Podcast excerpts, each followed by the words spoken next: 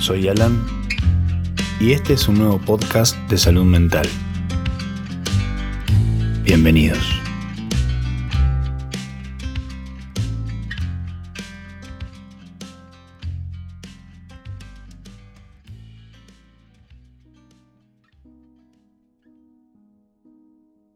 Este es el primer podcast del año Quizás un poco diferente al resto, pero creo que es un buen momento ahí, cierta tendencia en los primeros días del año donde estamos más invitados a la introspección, a pensar cómo vamos a encarar el año, de qué manera, así que quizá esta herramienta pueda servirte para sacarle más provecho todavía.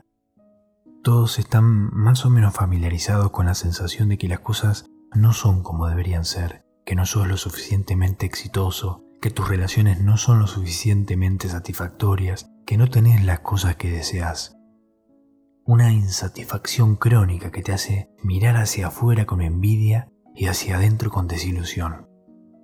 La publicidad, las redes sociales em, empeoran todo esto, porque te recuerdan que aspirar a algo menos que el trabajo de tus sueños es un fracaso, que necesitas tener grandes experiencias constantemente, tener muchos amigos, encontrar tu alma gemela, y que otros tienen todas esas cosas y son verdaderamente felices, o al menos así lo aparentan.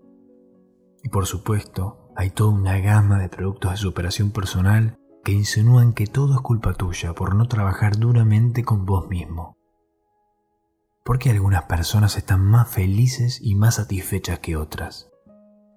En este podcast quiero hablar sobre uno de los predictores más fuertes de cuán felices son las personas con qué facilidad hacen amigos y cuán buenos son para enfrentar las dificultades.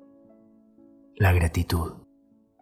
Mientras que la gratitud puede sonar como otra tendencia de superación personal predicado por personas que usan hashtags, lo que conocemos actualmente se basa en un cuerpo de trabajo científico y estudios.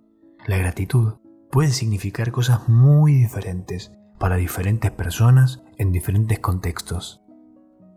Es un rasgo de carácter, un sentimiento, una virtud y un comportamiento. Te puedes sentir agradecido hacia alguien que hizo algo por vos, por cualquier evento, como el clima o incluso la naturaleza, o por el destino, y está conectado a nuestra biología. ¿Cómo es que, que la gratitud nos conecta? Entre nosotros, los animales, el antecesor de la gratitud fue la reciprocidad. Probablemente evolucionó como una señal biológica que motiva a los animales a intercambiar cosas para su beneficio mutuo. Y se puede encontrar entre ciertos peces, pájaros o mamíferos, pero especialmente en los monos. Cuando tu cerebro reconoce que alguien hizo algo bueno por vos, reacciona con gratitud para motivarte a retribuirlo. Esa gratitud hace que te preocupes por los demás y que otros se preocupen por vos. Esto era importante porque a medida que los cerebros humanos mejoraban en la lectura de las emociones, los individuos egoístas fueron identificados y rechazados. Se convirtió en una ventaja evolutiva jugar bien con los demás y construir relaciones duraderas. Por ejemplo, si tenías hambre y alguien más te mostró dónde encontrar frutas, vos sentiste gratitud hacia esa persona y se crea un vínculo para devolverles el favor en el futuro es un impulso para ser pro-social.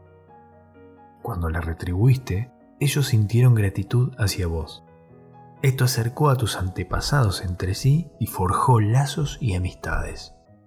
Así que las primeras formas de gratitud fueron mecanismos biológicos que modificaron su comportamiento hacia la cooperación, lo que ayudó a los humanos a dominar la Tierra. Pero con el tiempo, la gratitud se convirtió en algo más que un impulso para jugar limpio. Los científicos descubrieron que la gratitud estimula las vías cerebrales involucradas en los sentimientos de recompensa, formando vínculos sociales e interpretando las intenciones de los demás.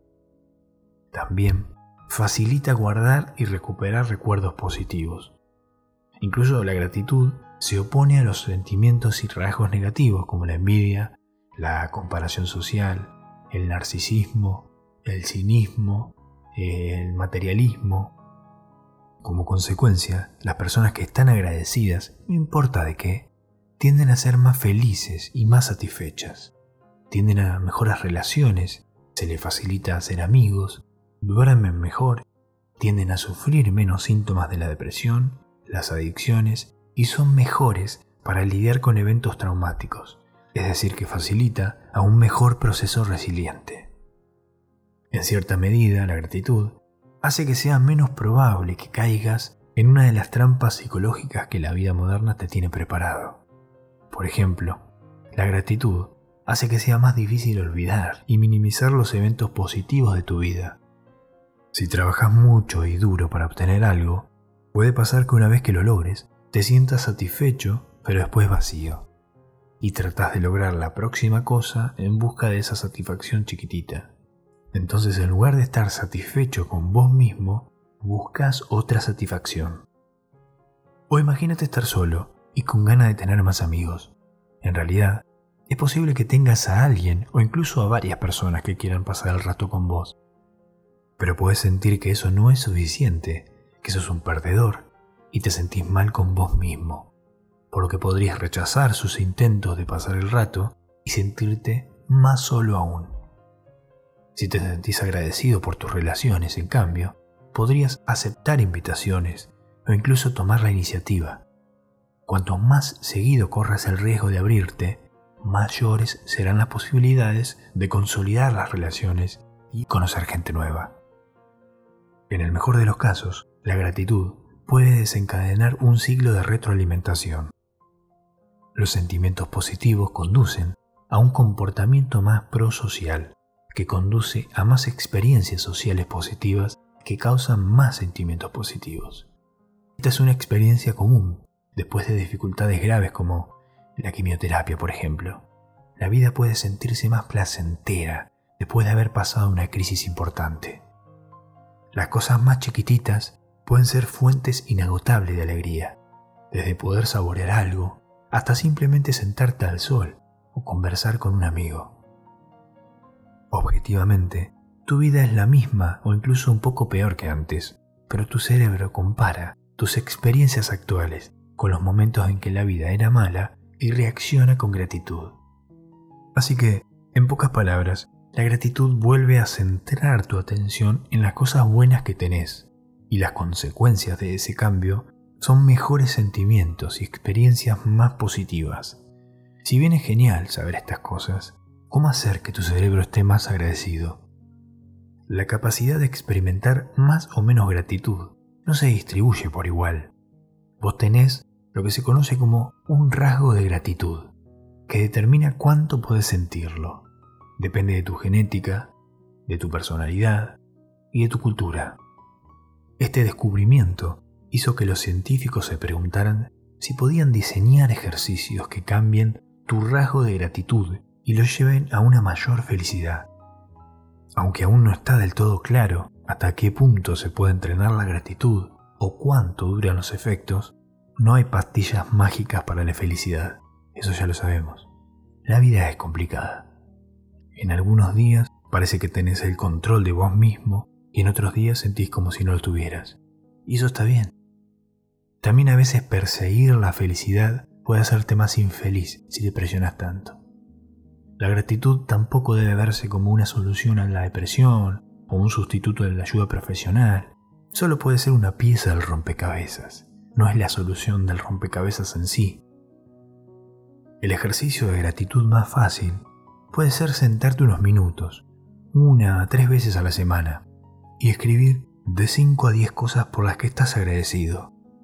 Puede que sea raro al principio, así que puedes empezar con algo simple, ¿Puedes sentirte agradecido por una cosa chiquita?